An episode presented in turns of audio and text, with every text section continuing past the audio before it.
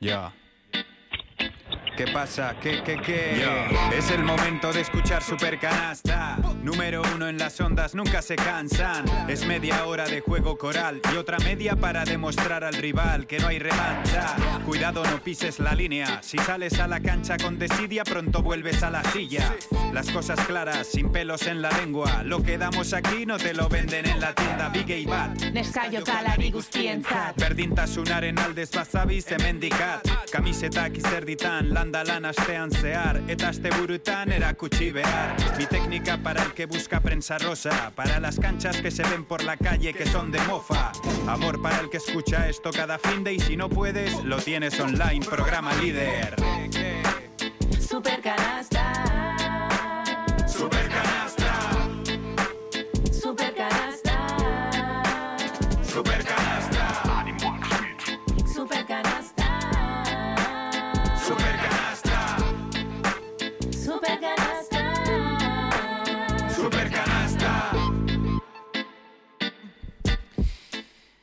Pasan seis minutos de la una del mediodía, sigue subiendo el mercurio en la zona sur de la capital alavesa en Vitoria-Gasteiz, 17 grados de temperatura. Seguimos adelante con la programación aquí en Radio Vitoria, llega Super Ganasta.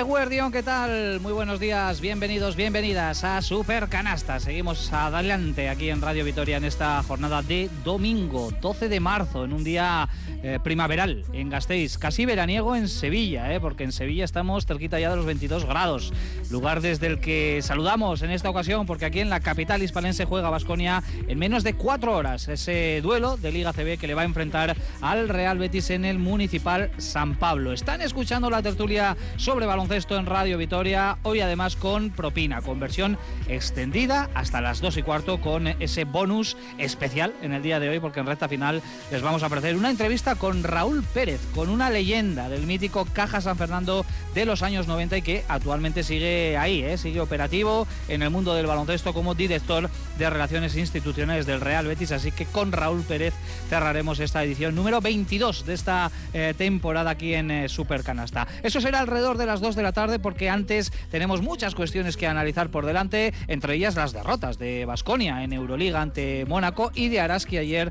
en el derby de Maloste ante Guernica. Así que venga, nos ponemos manos a la obra con esa ronda de saludos inicial en la mesa de analistas de Supercanasta. Sergio Vegas, Eguer Dion, ¿qué tal? Buenos días. Hola, ¿qué tal? Muy buenas. Bueno, preparado, ¿no? Supongo para lo que se nos viene encima con la Euroliga. Vaya seis jornadas finales de fase regular que tenemos con Basconia metido ¿eh? ahí en la pomada, ¿no? Por el playoff. Sí, además como en tres fases, ¿no? Primero la de Maccabi Estrella Roja, donde yo creo que Vasconia tiene que intentar buscar al menos una victoria. Luego tiene esa fase, ¿no? De tres partidos en, en casa, donde, bueno, pues ahí yo creo que se va a decidir a un 99%. Y ojalá en la última fase, que es de un solo partido y es en el Pireo, pues no tenga que estar Vasconia echando cuentas para poder estar, porque sería, bueno, pues de, de locos, ¿no? Pero da la sensación de que tenemos una Euroliga muy bonita por delante y que, bueno, eh, firmábamos todos una victoria. Seguramente pensábamos que la eh, situación de esta semana doble iba a ser al revés, que se ganaría en casa y se perdería fuera. Pero Vasconia jugó dos muy buenos partidos de baloncesto, eso sin duda. Estamos pendientes de la Euroliga, pero no perdemos de vista tampoco la, la Liga CB, porque en nada, en eh, cuatro horitas, en menos, tenemos ese duelo del eh, Municipal de San Pablo eh, y no vamos a tener ni Sergio, ni Nacho, ni un servidor, eh, pues tipo prácticamente eh, para comer, porque vamos a hacer casi casi sesión continua. Nacho, Eguardión, ¿qué tal? Buenos días. Guardia, muy buenas. Esto no para, esto no para. Venimos de dos partidazos de Euroliga esta semana y tenemos eh, nada por delante eh, en nada ese partido contra Real Betis. No sé si molesta en cierta manera un poco estos partidos, ¿no? No, yo creo que no. Molesta la hora, pero, pero el partido en sí, en partido en sí no tanto, ¿no? Yo creo que, bueno, se sabe lo que hay eh, y ahí tenemos que apechugar todos un poco, ¿no? Entonces, bueno, yo creo que también es una buena ocasión, ¿no? Para Vasconia, bueno, le, lamerse un poco las heridas, ¿no? Del, del viernes, que es verdad que fue un muy buen partido, pero yo creo que nos dejó a todos un poco pinchados, ¿no? Porque, porque bueno, se iba con mucha ilusión a ese, a ese encuentro y lo, hay que recuperar, digamos, la, la dinámica cuanto antes, porque Vasconia ha empezado muy bien el mes de marzo. Ha sido, o está siendo, mejor dicho, una semana súper intensa para Vasconia con triple ración y también lo ha sido para Cuchabán, Karaski, Olga Jiménez. Egunon, ¿qué tal? Muy buenos días. ¿Qué tal, Richie? Buenas. Bueno, eh, intensa y súper exigente porque tenía dos de los cocos de la liga como Perfumerías Avenida y Guernica, los dos fuera de casa, eran las dos citas de, de, la semana y bueno, pues se han cumplido en cierta manera los pronósticos, ¿no? Porque era complicado sumar en alguna de estas canchas. Bueno, de Salamanca quizás sea previsible, también esperábamos quizás algo más del equipo. Y a mí, a mí ayer sí que me dejó un poco eh, fría ¿no? Eh, la actuación de Araski. Yo creo que el equipo no estuvo metido en el, en el derby, eso que le dio la vuelta después de ir perdiendo hasta 15 puntos, le dio la vuelta a 3 minutos, pero no fue consistente un poco en esa reacción. Y bueno, yo creo que el equipo tiene que pensar, ¿no? va a tener una semana además para hacerlo eh, y para afrontar cuatro jornadas si quiere meterse en playoff. Pierde opciones, es verdad, no tiene mucho margen de, de error, pero hay que pensar que el equipo y el club es ambicioso y que quiere meterse en playoff. Hablaremos, por supuesto, de, de, esta semanita y de lo que tiene por delante. Por supuesto, el conjunto de Madre Urieta en una semana de mucho baloncesto que yo no sé cómo le ha ido a Joseba Sánchez. Joseba, eh, Guardión, ¿qué tal? Muy buenos días. Eh, Guardión, Richie. No sé si te ha faltado tiempo para verlo absolutamente todo, porque hemos tenido Vasconia, Araski, bueno, toda la Euroliga, en fin, mucho baloncesto y en momentos ya muy importantes de la temporada.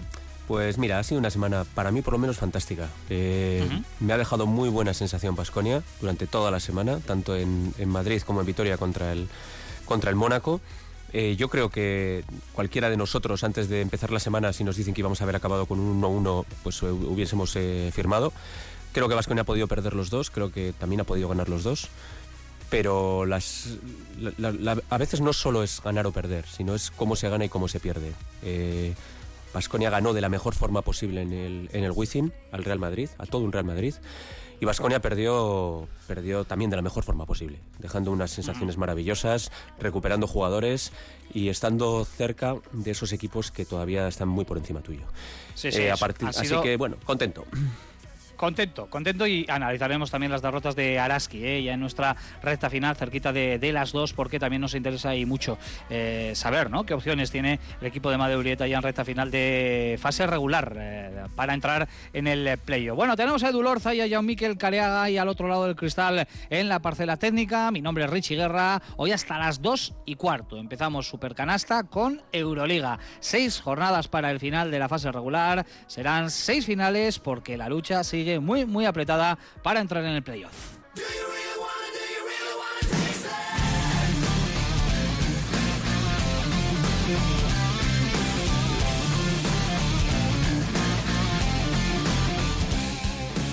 En una semana de doble jornada en Euroliga que para Vasconia ha sido tremendamente exigente, pero que bueno, pues le ha servido para mantenerse una jornada más o dos jornadas más, mejor dicho, en el playoff. Y ya van 28. Vasconia es sexto, con un balance 15-13, empatado con otros eh, tres equipos. Por tanto, el playoff eh, sigue muy vivo y nos esperan seis jornadas finales de muchísimo infarto. Luego analizaremos, por supuesto, eh, todo el calendario, lo que tiene sobre todo Vasconia por delante. Pero antes, compañeros, nos vamos a centrar en lo que hemos vivido esta semana, que ha sido mucho y diría yo que bueno, ¿no? Con, con la heroica victoria en el Wizzing Center ante el Real Madrid el pasado martes y luego lo más eh, cercano en el tiempo, ¿no? Lo más reciente esa derrota frente a Mónaco el pasado viernes en otro partidazo tremendo y que bien podía haber caído, ¿no? Del lado de Vasconia, de hecho tuvo ventajas, ¿no? Ya en recta finalísima de, de partido. Así que eh, primera pregunta que os dejo ahí en eh, la mesa del estudio central de Radio Vitoria.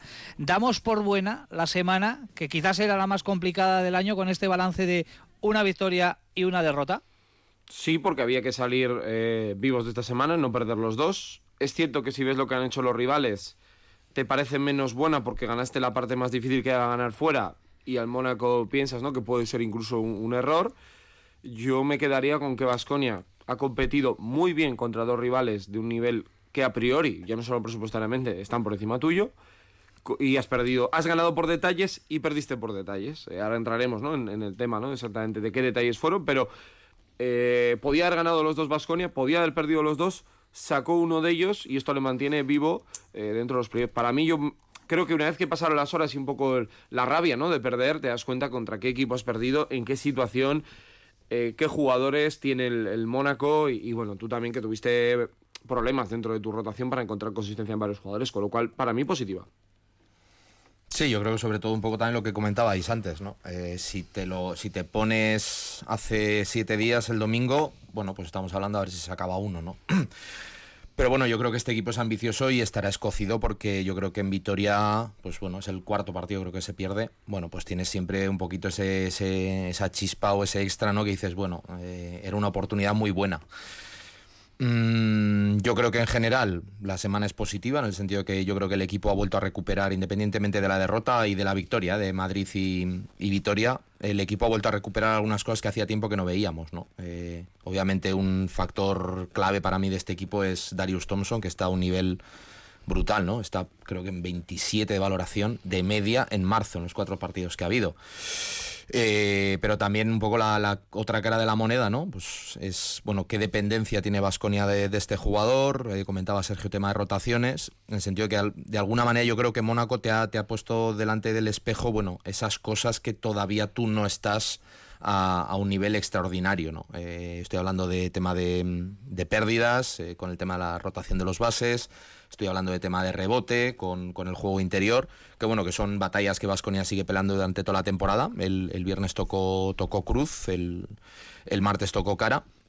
Pero bueno, de alguna manera te digo, con, yo creo que con el nivel de ambición que tiene este equipo eh, y la ilusión que yo creo que está transmitiendo, pues al final yo creo que es inevitable también tener un poquillo, un regustillo amargo, aunque realmente el balance es bueno. Yo me quedaría con que el Vasconia protagoniza dos partidos de altísimo nivel.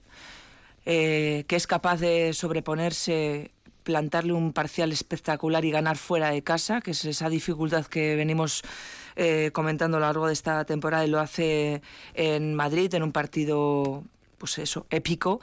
Y esa victoria fuera, yo creo que al equipo le ha tenido que, suponer también una liberación, ¿no? El hecho de saber ganar fuera de qué manera y ante qué, rival. Y luego es cierto que el partido en Vitoria estuvo abierto, ¿no? Y que se perdió por pequeños detalles. De nuevo un partidazo, de verdad, mm, de estos de no olvidar tampoco durante mucho tiempo. Eh, bonito de cara al espectador, espectacular en muchas eh, facetas del juego. Y, poner en valor pues que tenemos un, seguro de vida que se llama Thompson, la recuperación de sensaciones de, de Howard y luego un poco pues esos eh, pequeños detalles, ¿no? Eh, los problemas en el rebote que sigue teniendo el equipo, las pérdidas sin control, esas eh, situaciones y pequeños detalles que te hacen perder el otro día en, en Vitoria, pero aún así con una semana tan exigente ganar uno de dos y con el calendario por delante con seis jornadas estar todavía dentro del top 8 yo creo que es esperanzador y bueno, para mí la nota es notable, alto, sobresaliente casi. Sí, a ver, yo no quiero repetirme con lo que ya han dicho mis compañeros. Yo veo que van pasando las jornadas Euroliga. Eh, en esta gran maratón, que es la, fase regular de la Euroliga, hemos pasado ya, digamos, esa, esa parte que le llaman el muro y estamos en la recta final de la maratón, en los últimos kilómetros de esta maratón. Y estamos viendo que en este muro hay, hay piezas que van cayendo. Hemos visto cómo Valencia no ha perdido todas sus opciones, pero va cayendo. Hemos visto como Estrella Roja no ha perdido todas sus opciones, pero va cayendo. Eh, estamos viendo que hay equipos que se están quedando atrás y también estamos viendo cómo Vasconia sigue agarrado a ese grupo que quiere, que quiere entrar. Eh, yo tengo razones para el optimismo en el sentido de que mi sensación con el equipo es de que va hacia arriba. Hemos pasado la famosa crisis de enero, la famosa crisis de la Copa pero digo famosa pues porque, porque ha tenido repercusiones importantes, sobre todo la eliminación coopera, pero, eh, pero desde esa eliminación coopera el equipo va hacia arriba. El equipo ha vuelto a sumar a, Howard, que ayer recupera sensaciones, eh, bueno, ayer, el viernes recupera sensaciones y vuelve a ser ese jugador determinante en el, último cuarto. Eh, recupera a Gómez a pesar de las faltas del viernes, pero yo creo que es un jugador fundamental y que vuelve otra vez a la rotación. Eh, Costello vuelve a ser importante, que también tuvo su bajón en, febrero. Eh, se está eh, mostrando fundamental. Y ya sé que es pasado, pero no puedo dejar de maldecir a la FIBA por habernos roto, por habernos roto en tres. Porque si Pierre Henry siguiese con nosotros, este equipo sería, tendría otra dimensión. Tendría otra dimensión. No quiero hablar mal de Heidegger porque no es una cuestión de particularizar en una persona, pero pero es que Darius Thompson le veo muy solo, muy solo en el uno y me parece una pena porque este equipo no lo merece, sobre todo con, con la trayectoria que llevaba cuando Pierre estaba dentro. Bueno, habéis introducido ya muchos elementos en esta eh, primera valoración ¿no? por parte de la mesa de, analistas de, Radio Vitoria. Eh, bueno, por sacar alguna conclusión muy a grosso modo de, la semana, ¿no? El martes eh, se confirmó que la gran bestia negra del Real Madrid esta temporada es Vasconia, porque le ha ganado los tres partidos al conjunto de Chus Mateo. Y luego el viernes también se demostró que conjuntos como Mónaco, como Barcelona, con el físico, con el músculo, como principal virtud, pues no se le dan tan bien ¿no? al eh, equipo de, de Joan Peñarroya. Pero me gustaría incidir en una de las reflexiones que ha dejado Joseba, si estáis de acuerdo, el resto, eh, Olga, eh, Nacho y, Sergio, em, ha renacido Vasconia, ya ha vuelto el mejor Vasconia o una versión mucho más aseada de lo que vimos en los partidos precopa, en la Copa y también el duelo de, de Bolonia. ¿Se ha confirmado esta semana que Vasconia ha vuelto? Yo creo que sí. Yo creo que sí. Se habló mucho de la cuesta de enero, porque es un mes en el que Vasconia, pues bueno, es cuando sucede todo el tema, todo el tema de Henry. El equipo yo creo que se desnorta un poquito y es un balance de 50% de victorias. Se habló de enero, pero es que el mes horribilis fue el febrero. Es el único mes que Vasconia ha perdido más que ha ganado. Y ahí incluye, se incluye el tema de la, de la Copa. Yo ahí al equipo le vi pues con un nivel de confianza pues bajo bajo. Y mm, pues un poco aquello que creo que comentó Peñarroya, en entendía yo que podía ser pleno proceso de, recalcular ruta, ¿no? Decir, bueno, ahora tenemos una plantilla diferente, que es verdad que es solo un jugador, pero el peso que tenía Henry en el equipo era muy, es, bueno, era eh, muy, muy alto y el equipo yo creo que se ha tenido, no te digo que reinventar, pero sí que ha tenido que volver a, bueno, de alguna manera resetear y volver a encontrar, pues bueno, lo que ha comentado también Joseba, ¿no? Holmes eh, es una pieza importante y ahora parece que vuelve a entrar. Howard parece que ya vuelve también a, olvidarse un poquito de esos partidos en los que acaba eliminado por cinco faltas y tenía unos porcentajes terribles. Entonces, bueno, yo creo que todo eso está ayudando también a que, bueno, en los jugadores que han llegado, que han llegado nuevos, los que ya estaban, pues bueno, se vayan conociendo un poquito mejor, las rotaciones se empiezan a estructurar y la gente ya empieza a saber un poco eh, qué puede esperar de cada uno, ¿no? Eh, los números de marzo son, son buenos de Vasconia, son tres victorias en cuatro partidos y que cuatro partidos, que no ha sido tampoco ninguno, bueno, que tengas un regalo. Entonces, a mí las sensaciones que me transmite el equipo son un poco esa, ¿no? De que está volviendo a, no te digo que vaya a ser otra vez el equipo de diciembre, porque no lo va a ser, pero sí que está a un nivel de, tranquilidad o de estabilidad mucho mayor de lo que podía estar en febrero. Yo también estoy de acuerdo. ¿eh? eh decía Joseba que le ve muy solo a Thompson, es verdad, pero yo creo que le hemos visto en la versión superlativa. Y eso lo ha notado el equipo en el esfuerzo, en la calidad, en la competitividad que ha demostrado en esta semana. Físicamente yo creo que también el equipo está bien. Eh, el esfuerzo en Madrid es eh, tremendo, pero es capaz de competir de tú a, tú a Mónaco el otro día en, en el Bues Arena y en ese aspecto yo, yo creo que el equipo vuelve a dar un paso hacia adelante a pesar de tener en la cabeza qué hubiese sucedido si, ¿no? Bueno, desgraciadamente no podemos pararnos en eso. Henry está donde está y no está precisamente donde nos gustaría.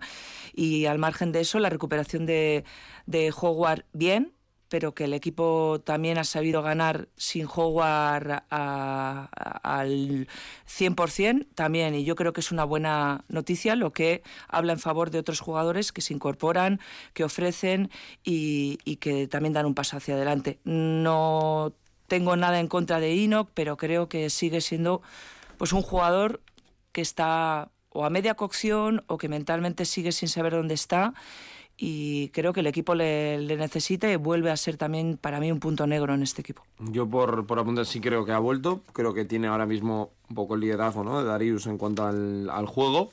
Creo que hay que valorar mucho también el, el trabajo que se ve poco de Rocas Giedraitis, aunque el otro día no, no, juega bien la segunda parte, creo que está haciendo también pues, un 2023 francamente bueno.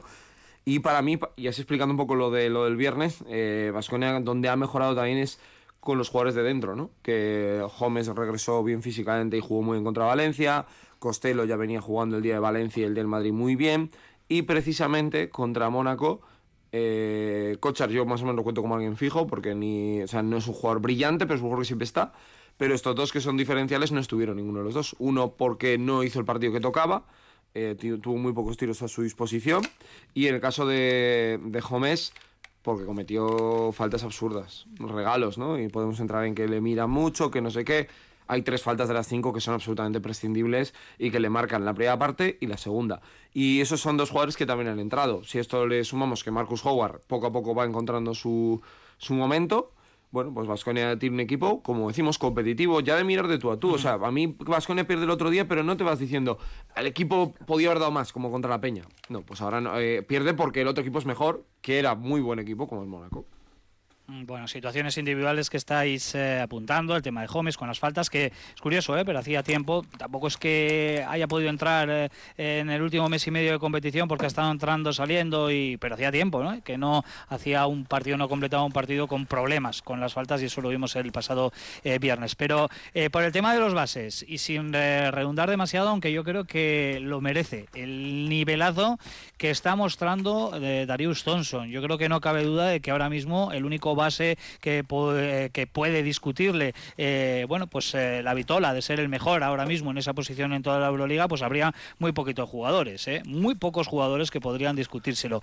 Quizás por ello se nota tanto cambio, por el gran nivel de Darius Johnson, tanta mm, bajada de nivel cuando Heidegger salta a cancha, el papelón que tiene Heidegger de poder mantener el nivel que está dando Darius Johnson en los últimos partidos. Yo creo que se juntan dos cosas. Una, esa, es decir, Em, yo creo que Heidegger no es pi. Eh, Heidegger su primera temporada en Euroliga. Mm, yo creo que todavía no le ha cogido el punto a la, competición y el equipo lo nota.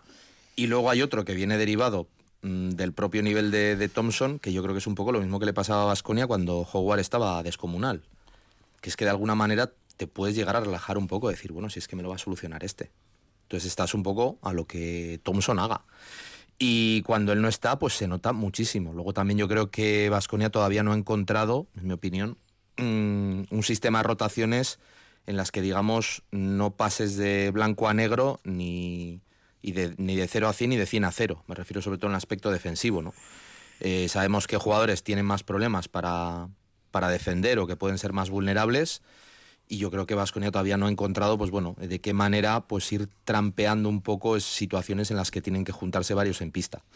Bueno, yo creo que son, son muchos factores, no, no, no solo el, lo que comentaba, no solo que el nivel de uno, sino que es una cuestión yo creo que también más de, más de equipo, ¿no? Eh, y creo que también es un proceso de transición difícil, porque Heidegger lleva, en, yo creo que llega en enero, febrero, una cosa así, y se encuentra un equipo en marcha y tener que ser el conductor de eso, pues fácil, fácil yo creo que no es. No, a ver, yo, yo creo que es un jugador que no, evidentemente no tiene el nivel de, Henry, ni la mitad del nivel de, Henry, vamos, tampoco, no, es decir nada, nada negativo, es la, realidad.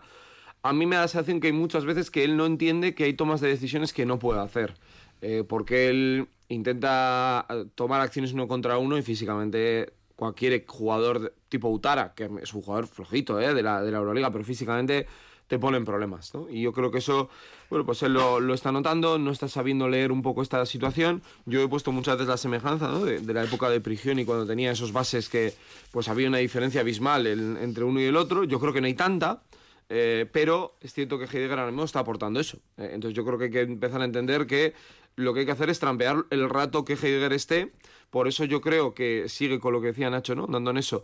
Hemos visto que Marcus Howard de suplente o sexto hombre va mejor que de titular. Para eso necesitas que Taz esté bien para defender por fuera y poder ajustar. Y también hay que pedir un poco más. ¿eh? O sea, yo sinceramente creo que en defensa podría dar mucho más, eh, porque yo con Howard puedo ser benevolente, lo puedo entender, porque es un jugador que te da tanto en ataque que, bueno, en defensa yo lo pedí, disimula, ¿no? Te trata de, de que no se te note mucho. Heidegger juega 10 minutos. Heidegger tiene que ser mucho más activo, tiene que intentar robar muchos balones, tiene que intentar pasar los bloqueos, no cometer errores de donde está mi defensor, porque es que eso ahí sí le penaliza mucho a, mucho a las cosas, porque él ahora mismo no tiene un rol como el que tenía en, Turquía, tiene un rol de jugador de equipo, nada más. Yo simplemente aportar un dato más. Eh, estoy de acuerdo. Al final no sé qué es antes, si el huevo o la gallina, es decir, no sé si, la, si el nivel de Darius Thompson es el nivel porque él está llegando a ese nivel de madurez tremendo o porque está teniendo tantos minutos por la ausencia de, un relevo eficaz. ¿eh? Al final, cuando tú te sientes el base importante y único de un equipo, acabas cogiendo un nivel que quizás cuando estaba con Pierre Henry no necesitabas ese nivel. ¿no? Puede ser, no lo sé. ¿eh? Pero también quiero poner encima de la mesa la situación y eso que Peñarroya lo está haciendo muy bien con las rotaciones. El otro día al final, eh, no sé si llega a jugar, no, llega a 30 minutos, Darius Thompson. Es decir, le está rotando bien. Pero no olvidemos, por ejemplo, que el otro día contra Mónaco, eh, Darius Thompson llega a los últimos dos minutos pues con un tute de defensas eh, entre muchísimos jugadores que llega tocado. De hecho, hay un tiro libre suyo que hubiera sido muy importante en un 2 más 1 que convierte, que podía haber puesto el equipo a 2 a falta de un minuto, creo, que no anota y luego Cobo le ataca, le ataca, le ataca y, bueno, pues, pues se ve que el jugador está cansado. Es una situación que, que habría que corregir el problema es que no sé si los mimbres son lo suficientes para poder corregirlos ahora mismo. Lo que hay que hacer es dosificar a Thompson. Yo hoy, por ejemplo, en Sevilla es que ni lo sacaba el campo, de mm. verdad, ni lo sacaba hay que mantenerlo, hay que cuidar a la, joya que tenemos ahora mismo porque la necesitamos. por dar el dato, desde la Copa del Rey, eh, Darius Thompson está jugando 26 minutos por partido. Muchísimo. Hombre, yo creo que el problema para pues, Heidegger también, Richie. Digo que el problema para Heidegger, al margen de que se incorpora cuando se incorpora, que hace ha sido un mes y medio, si no me equivoco, es eh, eh, saber a quién a priori suple y luego a quién le tiene que dar minutos de calidad, ¿no? Yo no sé si eh, para él mentalmente también es una situación muy complicada porque tiene varios frentes, eh, adaptarse al estilo de, juego de Basconia, llegar eh, con la temporada más que empezada, subirse un tren en marcha y luego pues llegar a ese nivel de calidad que pone Thompson o que ponía Henry. Para la cabeza de este jugador tampoco es fácil y yo entiendo, si no he entendido mal a Sergio, que quizás lo bueno sería que él supiera qué rol tiene que cumplir ni tiene que ser brillantísimo, ni tiene que llegar a, los niveles de Thompson porque no tiene ese talento, pero sí, sí saber hacer lo que tiene que hacer de una manera más correcta, con menos pérdidas mm. y quizás pues no excederse ¿no? en toma de decisiones que es verdad que igual no le competen o no es capaz también, también de, ejecutar mm, pues porque no, pues porque no tiene el talento que, mm. que atesoran otros jugadores.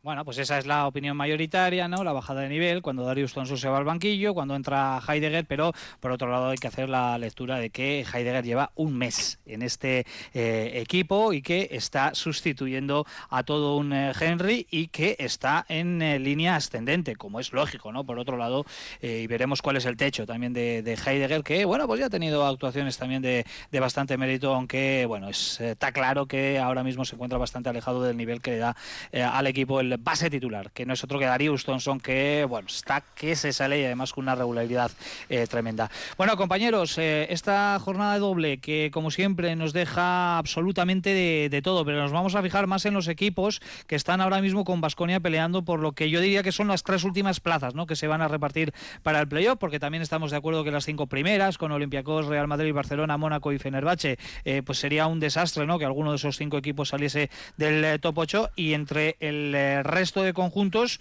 bueno, pues Basconia y Partizan han conseguido una de cal y otra de arena en esta semana y luego se han metido de lleno Maccabi y Zalgiris que han ganado sus dos partidos de esta semana, todo lo contrario hay que decir del EFES y del Valencia Basket que han perdido los dos y se han quedado un poquito eh, atrás, por tanto yo no sé si veis aquí lucha entre 4 o 5 metiendo a EFES para hacerse con esas tres primeras plazas o todavía hay que esperar a ver qué hacen equipos como Virtus de Bolonia, Valencia Basket, Milán, Estrella Roja o a esos ya los descartamos? Yo creo que descartar es muy aventurado, pero si tuviera que apostar algo mío, yo creo que va a haber, ahora mismo hay cinco equipos para, para tres plazas.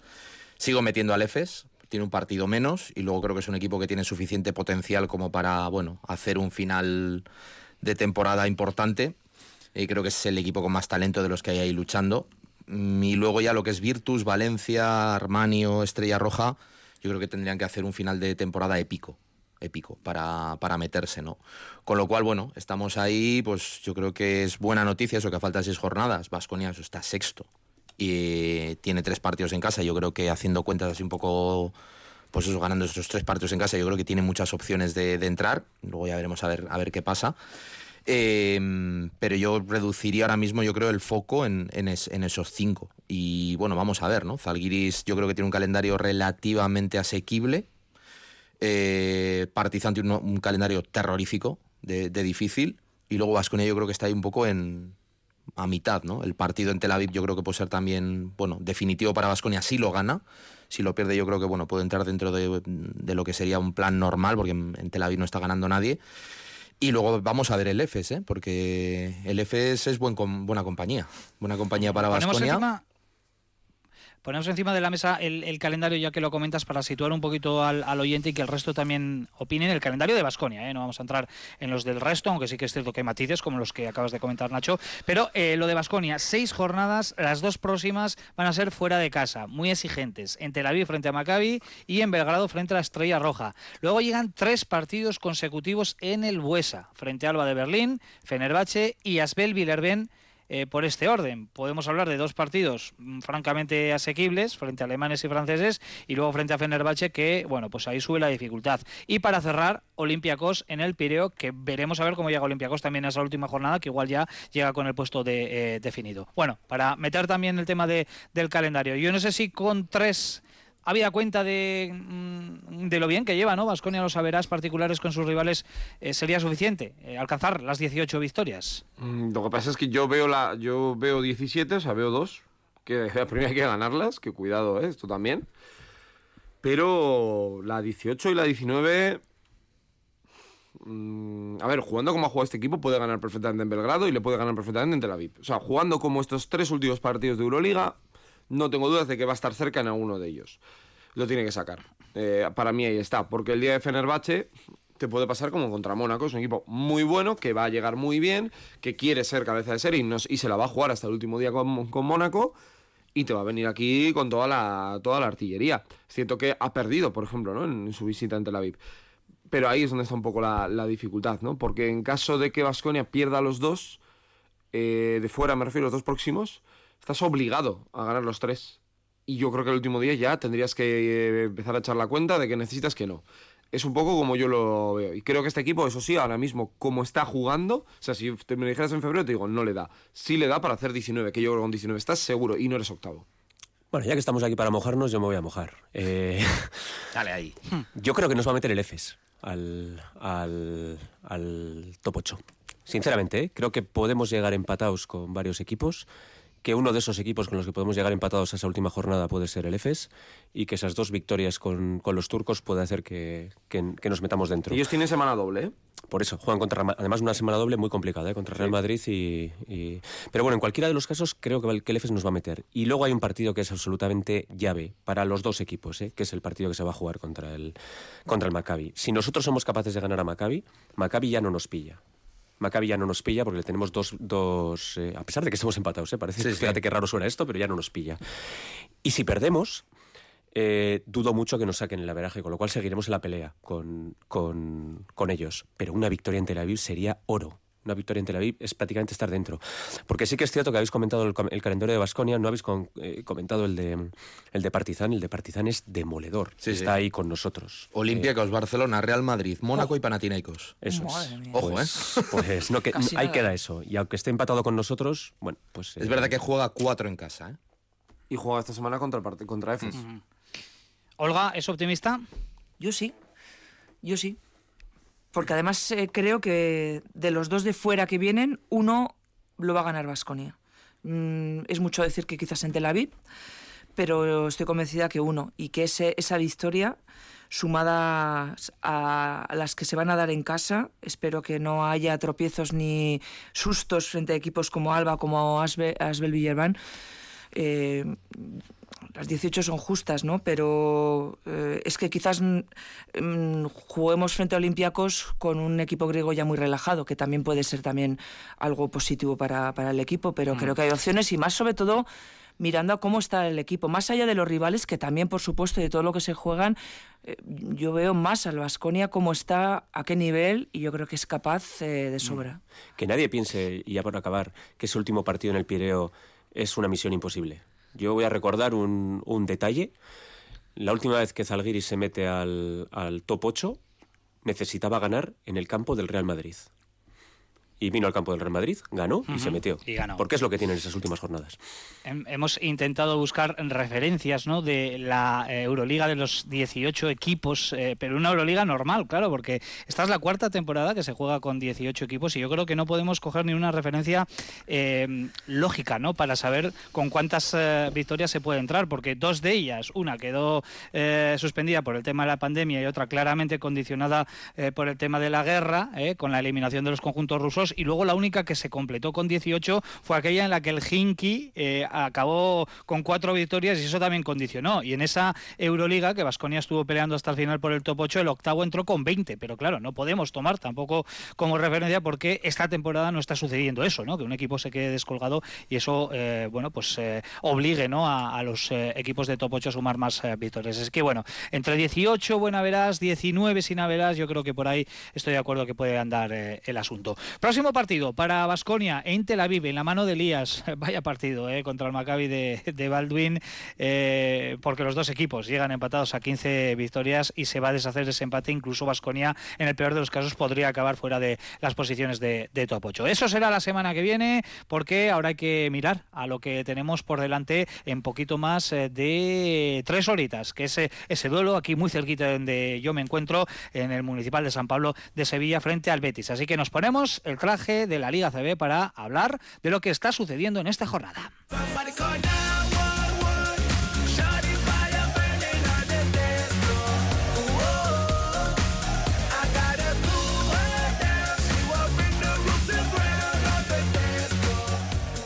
Bueno, pues una competición ACB que lógicamente a estas alturas la tenemos ahí un poco en un segundo plano, ¿eh? mirando por el rabillo del ojo, como diría el otro, por todo lo que hay en juego ¿no? en, la Euroliga durante este mes, pero lógicamente tenemos que estar también muy pendientes a lo que sucede en la jornada número 22 en este caso y sobre todo a lo que está por ocurrir, que es lo que afecta a Basconia. Ayer se disputaron tres partidos, el Granada 80, Gran Canaria 66, el Zaragoza 78, Obradoiro 79 y el Lenovo Tenerife 85, Juventud de Badalona 68. Ahora mismo tenemos en juego otros tres encuentros. En Girona, el Básquet Girona 43, Valencia Básquet 53. En el Wizzing Center, el Real Madrid 57, Bilbao Básquet 39. Y en Murcia, el UCAN 49, 49 Unicaja 35. Y por la tarde, a las 5, el Betis Basconia. A las 6 y media, el Barcelona Manresa. Y a las 8 de la tarde, el eh, Fuenlabrada Breogán. Así que, compañeros, lo dicho, a las 5 partido en el San Pablo ante el Betis. Es otro equipo que está en problemas clasificatorios ahí abajo para eludir el, descenso en esta recta final de fase regular, pero que eh, ya nos puso las cosas muy complicadas, recordaréis, en el Buesa forzando la prórroga. Al final ganó Vasconia, pero el Betis eh, le puso las cosas difíciles eh, al Vasconia en aquel partido. Sí, yo quiero ver cómo se lo toma el grupo, qué decisiones toma a nivel de, deportivo John Peñarroya, ¿no? Si, si decide hacer cambios, no hacer cambios, rotaciones, quién descansa. Estoy con Joseba, que yo creo que sería muy conveniente que hoy Darius Thompson no jugase. Sinceramente lo creo, viendo sobre todo la relevancia de lo que, de lo que hay eh, la semana que viene en juego. Eh, y el Betis es un buen equipo, eh. ha fichado muy bien. la llegada de Tyson Pérez da un salto de calidad tremenda. Tengo ganas de ver a este jugador porque, siendo cupo, es futurible jugador de Euroliga. Jan Montero está también a un nivel muy bueno. Ganaron el otro día en un partido complicadísimo en Galicia y creo que tiene trampa, trampa este encuentro, además viendo cómo está la zona baja, que Granada suma, que Zaragoza ayer le faltó un tris para llevarse una victoria, ellos saben que, tienen que escapar de ahí rápidamente.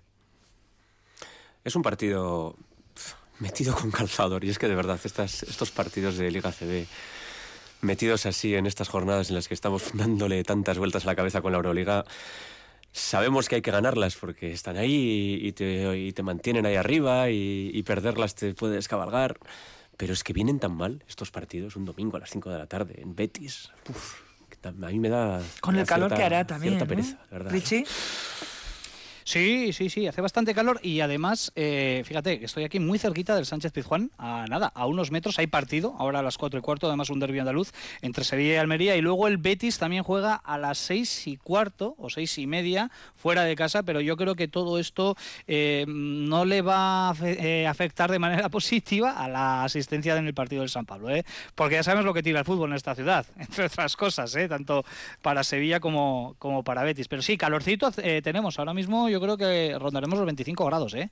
Bastante calor, bastante calor. El Betis sin Villa y Johnson, ¿no, Sergio? jugador importante. Jugador muy importante. Se lesionó el otro día contra Breogán.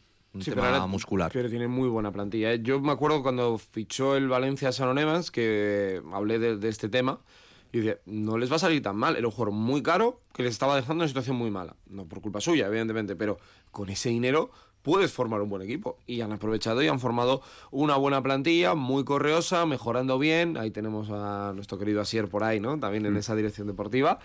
Y me parece que es de los equipos de abajo de los que mejor se han movido dentro, de, dentro del mercado para encontrar soluciones, especialmente ganando músculo y ganando fuerza por dentro. Bueno, pues venga, que vamos a la carrera. Tenemos eh, todavía contenidos por delante y uno de ellos, como siempre, y hoy os pido brevedad eh, en estas valoraciones finales porque tenemos preparada ya la comunicación para irnos eh, precisamente al San Pablo. Nos espera allí Raúl Pérez, el director de Relaciones Institucionales y leyenda del Caja San Fernando de los años 90, que va a ser el encargado de darnos la propina de este supercanasta hoy hasta las dos y cuarto. Venga, Nacho Mendaza ya preparado con sus asuntos internos.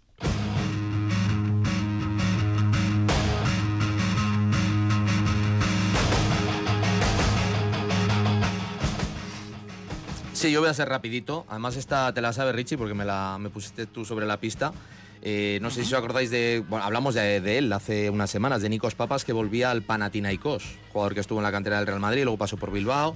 Eh, y está, bueno, recientemente se pues volvió al, club griego por por el que también había pasado. Eh, y en breve, bueno, creo que va a debutar porque le han dado ya la licencia, pero no la licencia para el primer equipo, que ya estaba, digamos, bueno, dentro de lo que sería la dinámica. Eh, sino para el equipo de silla ruedas. Eh, hay una, bueno, el, bueno, creo que esto igual Olga me puedes corregir si me equivoco. Creo por lo menos en Grecia tienen dos licencias que pueden ser de jugadores que no tengan ningún tipo de discapacidad para, para estar en el equipo.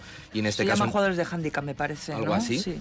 Y en este caso Nikos Papas pues va a ser uno de los de los que participe en esa condición no dentro de del equipo de silla de ruedas del Panathinaikos. Es algo que por lo que él ha dicho quería haber hecho hace bastante tiempo, eh, pero que con el tema de la pandemia, etcétera, pues bueno, se ha ido retrasando eh, toda la historia y ya, pues eso, creo que fue hace una semana, diez días, ya él tenía la licencia, la enseñó creo que en redes sociales el, propio jugador y el propio club, eh, para, bueno, para ya abrir esa una etapa en la que él dice que, bueno, que, que, ese baloncesto que él ha, estado practicando y tal, pues que es mucho más complicado de lo que él pensaba, incluso más complicado del, baloncesto, vamos a decir, tradicional que, vivimos. Y luego hay un titular que ponían de ahí, que no sé si es suyo o qué, que no sé si era como un poco de WhatsApp, decía, como estaba en el banquillo, me resulta familiar estar sentado.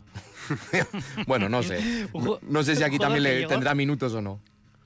llegó la pasada temporada eh, con la intención de reforzar al Panathinaikos porque necesitaban los refuerzos, pero ni siquiera se contó con él y tampoco está esta campaña, Nikos Papas, que eh, bueno, pues es curioso, ¿no? Eh, curiosa la decisión que, ha tomado de poder participar en, la, en el apartado ¿no? de baloncesto en silla de, de ruedas. Venga, seguimos adelante, hablamos de Cuchabán Karaski.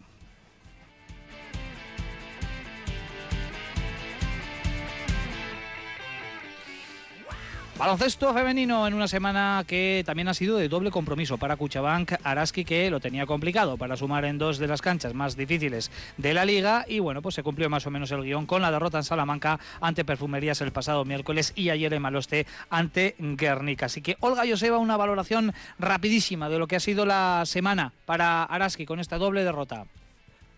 Bueno, Salamanca era lo esperado, aunque a mí me decepcionó un poco el equipo. Yo creo que podía podía haber ofrecido otra imagen, pero hoy por hoy Perfumerías está a un nivel superlativo. Y bueno, pues ayer en Maloste yo creo que se dejó escapar una buena oportunidad. Después de hacer lo más difícil, que fue remontar, aún perdiendo por 15 puntos, el equipo se armó de quizás de más corazón que de baloncesto, pero emergió la figura de, de Diarra ofreciendo más estabilidad y quizás más coherencia al, al juego de, eh, de Araski pero yo creo que el potencial físico y el, mm, el ritmo Eurocup que tiene este Lointe Guernica permitió de nuevo poner las cosas en su sitio y llevarse la victoria, que malo esté, por cierto, solo han ganado tres equipos. Eh, no imposible, pero algo complicado porque quedan cuatro jornadas para finalizar la liga regular. Araski va a recibir a Tenerife ya no esta semana, porque en esta semana va a descansar debido a que se adelantó la jornada frente a Perfumerías. Creo que le va a venir muy bien al equipo. Eh, Araski recibirá a Tenerife, entiendo que eso, tiene que darse por hecho que se va a ganar, pero ojo porque tiene que visitar a Cádiz Laseu, rival directo, tiene que recibir al Barça, rival directo, y la última jornada regular es en Benvibre. Eh, pues error eh, eh, o margen de error, yo creo que poquísimo, poquísimo. No imposible, pero sí muy, muy complicado. Joseba. Bueno, yo no quiero mirar tan lejos, eh, queda muchísimo para eso y me voy a fijar un poquito que Araski tiene el partido con Tenerife en casa, que le puede hacer llegar bien a la Copa de la Reina, que yo creo que es un hito ahora mismo importante para el equipo, y a partir de ahí recomponerse y, mirar al final de la, de la, liga regular. No olvidemos que ahora mismo Araski eh, sigue metido en puestos de, de, playoff, está ahí metido, si gana Tenerife va a llegar a la Copa del Rey metida, y a partir de ahí, bueno, pues soñar es gratis, yo creo que acabar metiéndose. Mm muy apretada esa lucha por el eh, playoff. Araski, en efecto, metido entre esos eh, ocho primeros equipos con eh, un balance de 12 victorias, 14 derrotas. Próximo duelo el 25 de marzo. El Mendizorroza ante el colista, ante el Tenerife, será el último antes de disputar la Copa de la Reina de Zaragoza. Momento para saltar el charco de la mano de Sergio Vegas y la actualidad de la NBA. Y en cuanto a la actualidad pura, bueno, pues como siempre los Bucks y los Nuggets son los dos equipos que lideran la NBA. Hay detalles interesantes, por ejemplo, quedarnos con Michael Bridges, que, en ese traspaso de Kevin Durant pues está convirtiendo en una estrella, los eh, Nets está rendiendo a muy buen nivel. La lesión de Kevin Durant en un calentamiento, se lo habéis visto, la verdad que bueno, pues le va a dejar tres semanas fuera y es una baja importante para los Suns, aunque llegará para disputar eh, los playoffs. Hay que estar atentos también al play-in, que esto es algo que dicen que en Euroliga se puede plantear de cara al futuro y estaría muy bien. Donde los Lakers, después de una temporada un poco rara, pueden entrar y ponerse un equipo muy peligroso. Y evidentemente, para eh, cerrar sección NBA, hay dos temas que comentar. Uno muy positivo. Eh, la madrugada del martes vivíamos, del lunes al martes creo que era, vivíamos la retirada de la camiseta de Pau Gasol. Eh, se han visto su discurso, que fue precioso, muy elegante, muy al estilo de lo que siempre ha sido Pau. Eh, se ha hablado mucho ¿no? de, la ceremonia, de la gente que estuvo. Hubo esa foto en, la que veías a Karina Abdul-Jabbar con los de Estopa, bueno, una cosa, una cosa marciana. Mike Johnson también por ahí, bueno, tremendo. Pero para que nos hagamos una idea de dónde está Pau Gasol, han retirado la camiseta y está en ese mismo pabellón Elgin Baylor, Magic Johnson, Karina Abdul-Jabbar, Kobe Bryant, Will Chamberlain, George Mikan, Jess Worthy, Jerry West y Shaquille O'Neal. O sea, eh, son jugadores y hay para mí cinco de los mejores pivots de la historia. Y ahí está eh, Pau Lo negativo, las imágenes que se han filtrado de la noche de locura de Jamoran. Eh, porque se ha filtrado que estuvo en un club de striptease el mismo día de las pistolas con 50.000 euros en billetes repartidos por toda la sala y con eh, varias strippers. Hay varias imágenes que no hace falta ser muy astuto para encontrarlas por internet, que son muy duras para Jamoran, que está apartado por su franquicia. Se despachó a gusto en ese fiesto, en el bueno de Jamoran. La verdad es que las imágenes eh, no dejan lugar además demasiado a la imaginación ¿no? en, estas historias. Bueno, pues eh, venga, que tenemos un par de minutos por delante para nuestra técnica y el 2 más 1.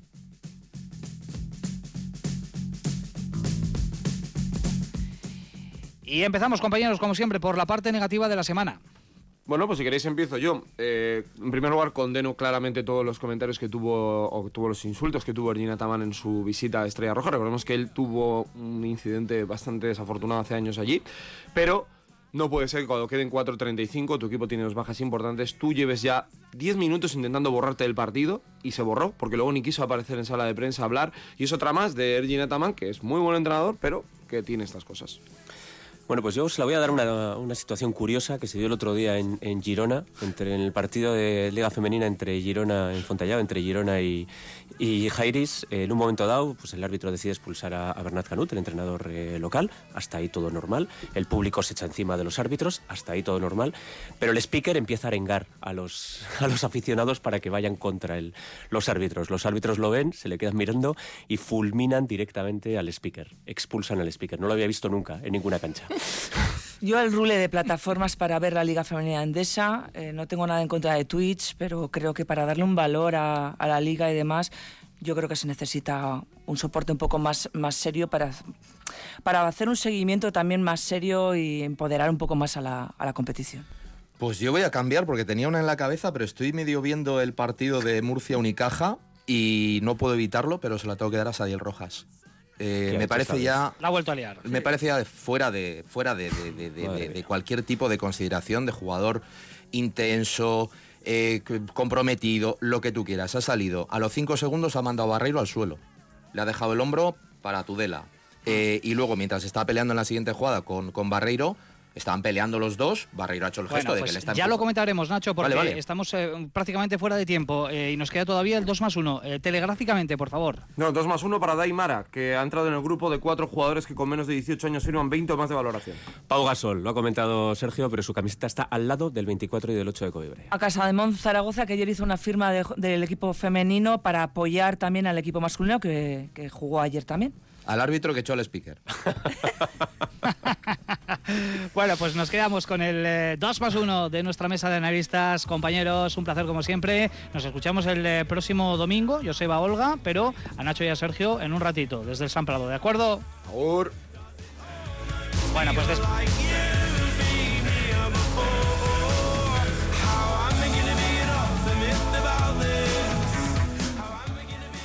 Dejamos aquí nuestra tertulia, pero no acaba Supercanasta. Hoy tenemos eh, la propina con un gran protagonista. Así que nos quedamos con esta entrevista especial para el bonus de Supercanasta.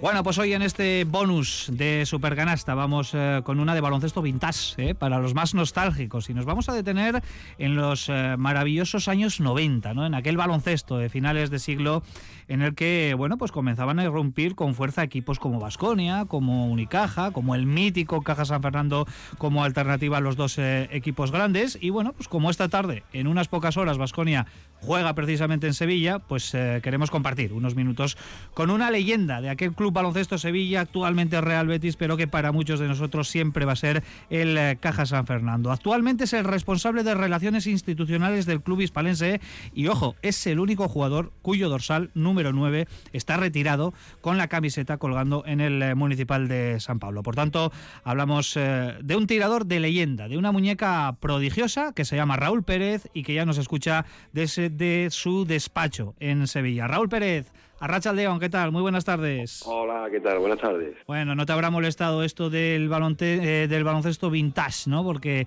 es No, no, cierto, contrario. han pasado unos años desde tu retirada, pero, pero tantos no, ¿eh? Porque fue en 2007, ¿no? Cuando lo dejaste. Sí, sí. eh, en mi caso un caso yo creo que especial, ¿no? Porque empecé muy tarde a jugar baloncesto, debuté muy rápido en la CB y me he retirado muy muy tarde. La verdad es que ha sido una, una vida profesional ligada a la CB 17 años ininterrumpidamente y mi último año fue en Leporo, en los barrios y iba a seguir un año más, ¿eh? Pero ya mi hijo entró en el colegio y lo dejé. Me tenía que ir Sevilla y ya lo dejé. Bueno, con el, con el Club Baloncesto Sevilla de toda la vida, que es el club de tus amores, eh, fueron 12 años, ¿no? Vistiendo esa camiseta con dos etapas diferentes, el, el Fórum Filatélico ahí en, en medio, también una etapa importante. Y, y bueno, desde 2008 responsable de relaciones institucionales. Lo has comentado, ¿no, Raúl? Es toda una vida dedicada al deporte del baloncesto.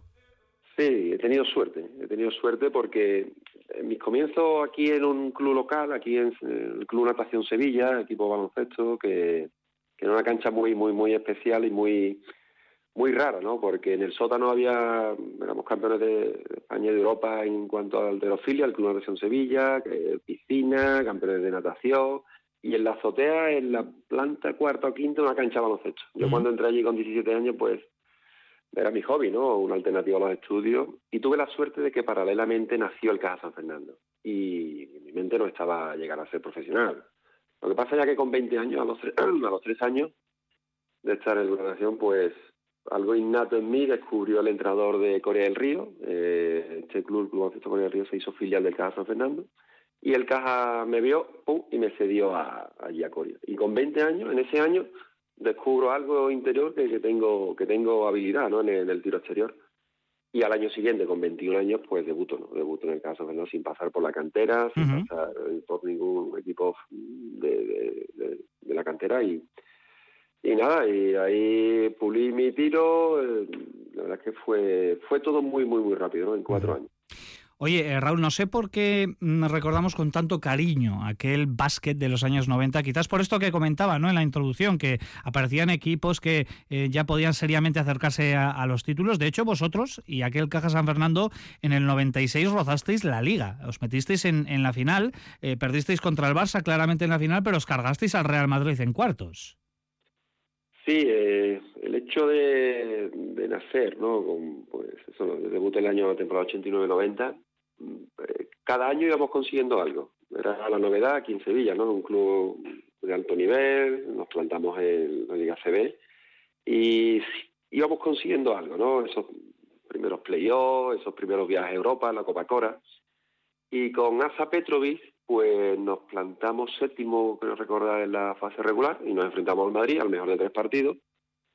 Y toda una segunda parte, en el descanso, recuerdo que Asa Petrovic nos dijo, vamos a, vamos a empezar a, poner nervioso al Real Madrid, nos vamos a poner en zona. Mm. Y, estuvimos casi 20 minutos en zona. Y, y, ahí tuvimos la suerte, pues, que el Madrid no metía y, y ganamos, llegamos aquí a Sevilla al segundo partido, le volvimos a ganar de dos, dos puntos, creo, recordado, de tres, y, y fue la novedad a nivel ese, esa primera esa primera vez, ¿no? Ese primer shock de, decir, bueno, que nos hemos plantado en cuarto de final, que, que nos hemos plantado en semifinales, que hemos eliminado a Manresa en el quinto partido, allí en Manresa, y claro, imagínate pues el pabellón cabe unas 7.200, yo creo que metimos 10.000. Metimos 10.000. Empezamos a meter sillas y gradas supletorias por todos los sitios y imagínate la novedad, ¿no? En la ciudad eh, se palpaba, ¿no? Que y el primer partido de la final en Barcelona no, a ver, nos vamos bien, creo que perdimos de 12 a 14, pero ya el segundo y tercer partido sí estuvimos a punto de darle un, susto, ¿no? Pero, sí, sí. Pero bueno, sí, nos plantamos ahí muy rápido. Todos recordamos aquel gran Caja San Fernando que, que, estuvo ahí a puntito de llevarse eh, la liga, pero contra Vasconia también, aquel Vasconia eh, emergente, ¿no?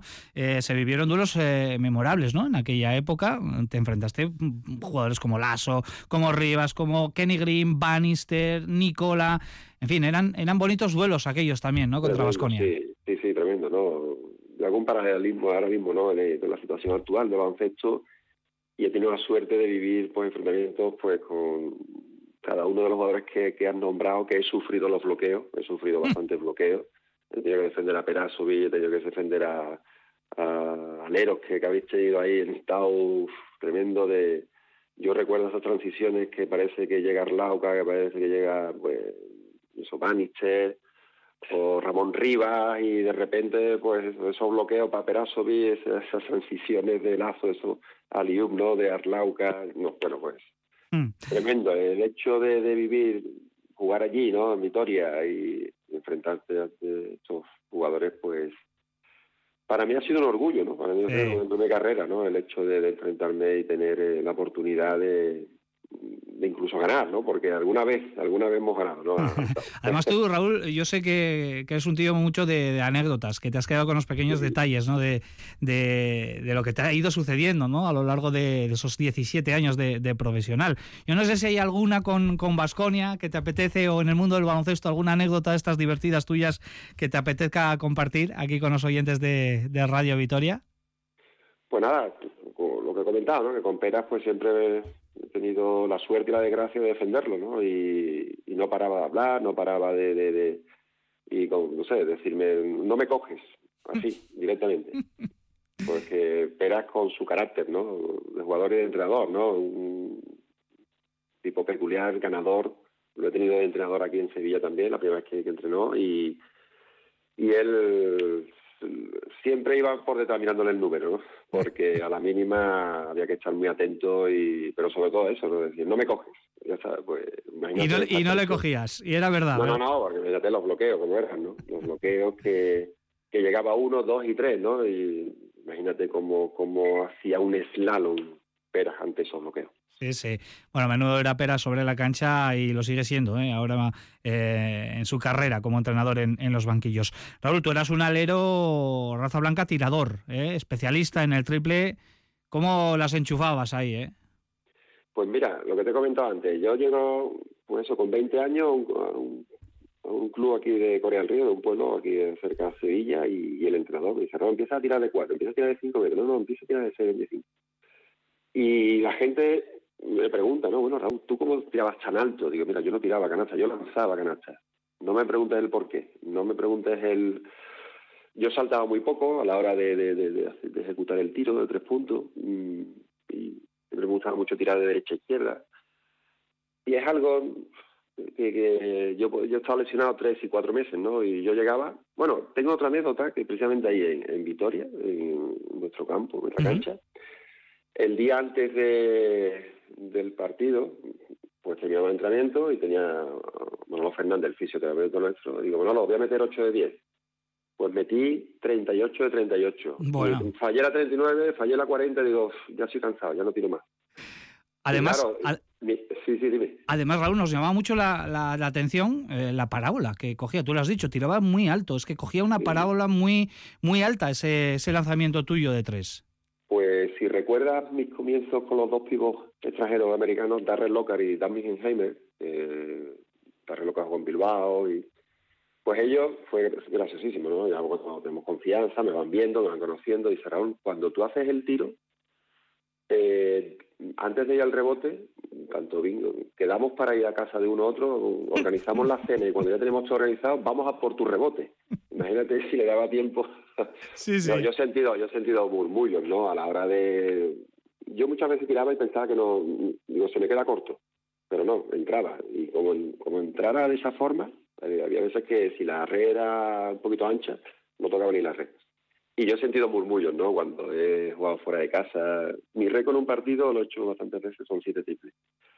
Ahí me quedé. Ahí es Y nada. Ahí me quedé. Pero, claro, al tercero, al cuarto, ya empiezan los murmullos, ¿no? Ya empieza, y yo he sentido mis carnes murmullos como diciendo, vaya chorra.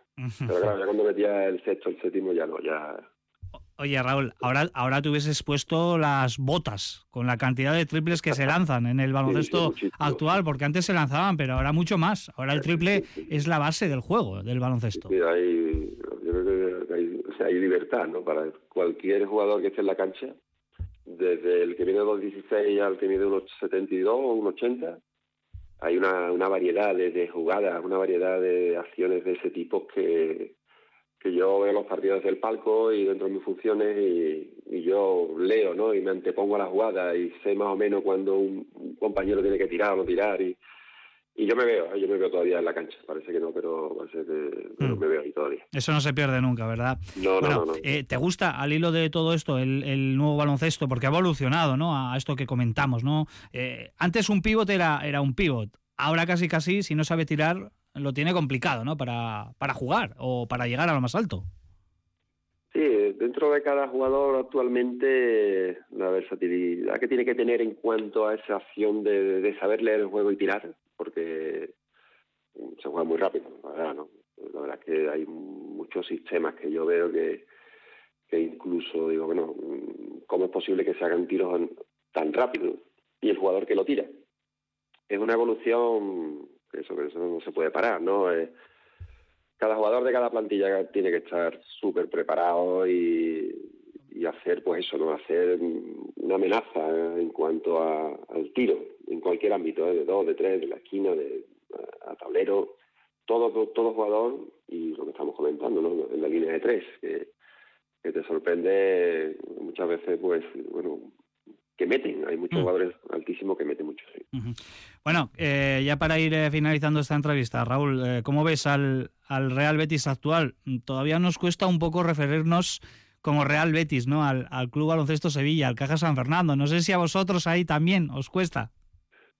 Bueno, el, el hecho de, de que tengamos en el pecho pues el nombre, ¿no? Real Betis, eh, pues supone que, que hubo una situación aquí en Sevilla, eh, al final de la etapa de Cajasol, que, que íbamos a desaparecer, íbamos a desaparecer, y os cuento pues la, la realidad, ¿no? De cómo se fue el trasvase, ¿no? De, de nombres y eh, tocamos varias empresas aquí en Sevilla, importantes, pero no nadie apostaba por el básquet y íbamos a desaparecer, eh, esa es la, la realidad.